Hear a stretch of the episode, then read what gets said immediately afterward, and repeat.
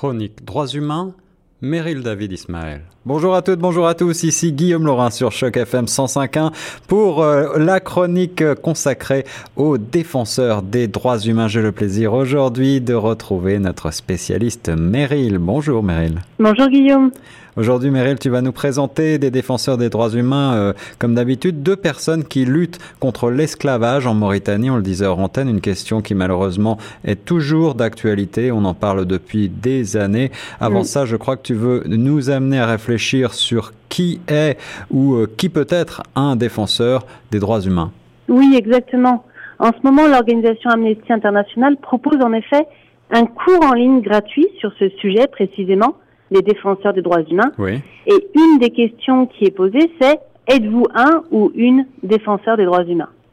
Alors, je vais mettre en ligne euh, sur le site de Choc FM une petite vidéo qui est très bien faite et qui, en moins de deux minutes, explique que, eh bien, que tout le monde peut être un défenseur des droits humains, quel que soit son âge, sa profession, sa nationalité ou sa richesse. C'est ça, un individu, toi et moi. Exactement, car soit euh, vendeuse, cuisinier, mécanicien, serveur, enseignante, agricultrice ou encore chauffeur routier, nous avons tous et toutes des points forts, ne serait-ce que pour donner un coup de main. Alors, la question que j'aimerais poser aux auditeurs en ce début d'année, c'est quel est votre point fort à vous? Est-ce que vous pouvez créer une affiche, faire un discours, tricoter, chanter, programmer, organiser, ou simplement répondre présent quand d'autres organisent un événement? Si vous avez répondu par, par oui à une de ces questions, c'est que vous avez ce qu'il faut pour être un ou une défenseur des droits humains. Et tu sais si bien nous donner envie de nous engager, Meryl, donc tout le monde peut potentiellement être un défenseur des droits humains. Oui, c'est comme tu le disais tout à l'heure, hein, c'est toi, c'est moi, c'est des gens simplement qui choisissent de lutter pacifiquement contre l'injustice en utilisant leurs points forts justement, quels qu'ils soient. C'est ça. Donc toi, Guillaume, en proposant aux auditeurs de Choc FM une chronique mensuelle sur les droits humains, tu participes à ce combat pour un monde plus juste. Tu es un défenseur des droits humains. Ah, ça me fait chaud au cœur que tu me dises ça. Cela veut dire qu'il n'y a donc pas euh, besoin de travailler à plein temps dans une ONG pour être un défenseur mm. des droits humains. Oui, on a, on a cette idée, mais, euh, mais pas du tout. Encore une fois, hein, c'est simplement être défenseur des droits humains, c'est quand on constate une injustice et on en fait une affaire personnelle et on agit, tout simplement. Alors aussi, il faut dire que euh, ces personnes-là, elles reconnaissent l'importance de tous les droits humains, sans rejeter ceux qui ne les concernent pas directement. Et puis le dernier point, c'est que ces personnes donc euh, sont conscientes que tout ne sera pas résolu en un jour, mais que chaque voix compte. Chaque voix, chaque, euh, chaque engagement. Donc le message en ce début de nouvelle année, c'est vraiment ne sous-estimez pas le pouvoir de votre voix. Oui, ouais, parce que quand on parle, on attire l'attention sur ces violations des droits humains ce qui contribue à garantir que ces violations, elles ne vont pas rester secrètes. Et lorsque l'opinion publique a connaissance de violations des droits humains, il peut se passer beaucoup de choses. L'indignation publique, les manifestations et les pressions croissantes peuvent faire cesser et empêcher des violations récurrentes et aider à réparer les dommages causés. Alors, on a bien compris, en ce mois de janvier 2018, tu nous invites, Meryl, à nous demander, suis-je mm. un ou une défenseur, euh, défenseuse des droits humains euh, et comment peut-on euh, faire entendre ma voix? Merci beaucoup, Meryl, de, nous faire poser ces questions. C'est vraiment stimulant. un message d'espoir pour 2018. Ne sous-estimons pas le pouvoir de notre voix. Je crois mm. que tu voulais également nous présenter un moyen d'agir justement qui, euh, qui s'adresse plus particulièrement mm. aux parents cette fois. Oui, oui, parce que en tant que parent, et euh, je parle en connaissance de cause, on a vite le sentiment d'être débordé, de ne pas pouvoir s'engager.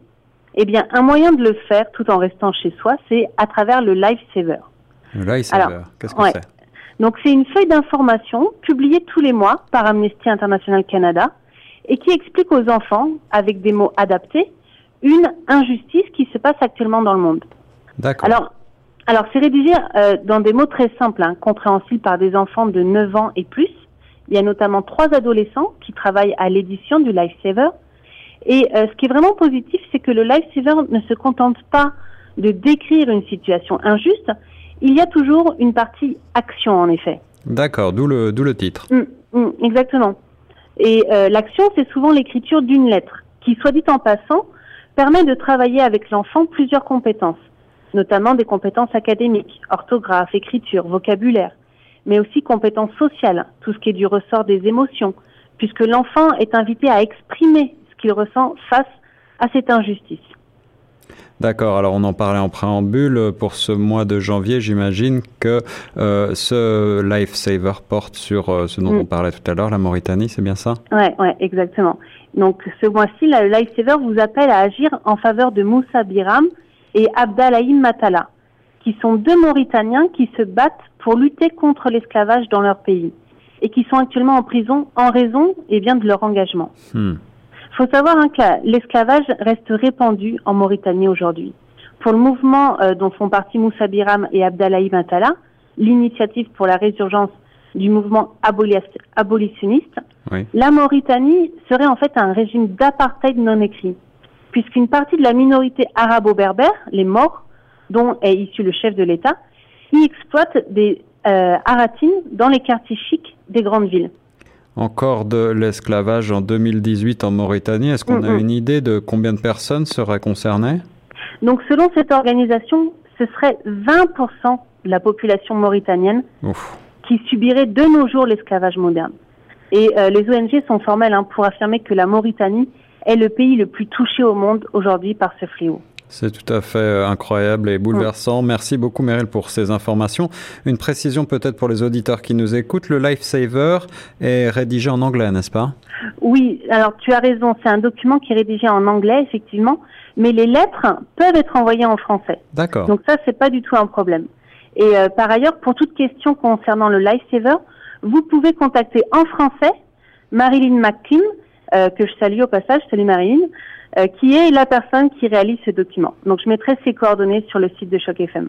Et on ne manquera pas de relayer toutes ces coordonnées. Merci beaucoup Meryl pour cette nouvelle chronique euh, consacrée aux défenseurs des droits humains sur Choc FM 105.1. Ça me fait un grand plaisir toujours de discuter avec toi. Et on vous l'aurez compris, nous sommes tous potentiellement des défenseurs des droits humains. Alors engagez-vous aux côtés d'Amnesty International et avec Choc FM 105.1.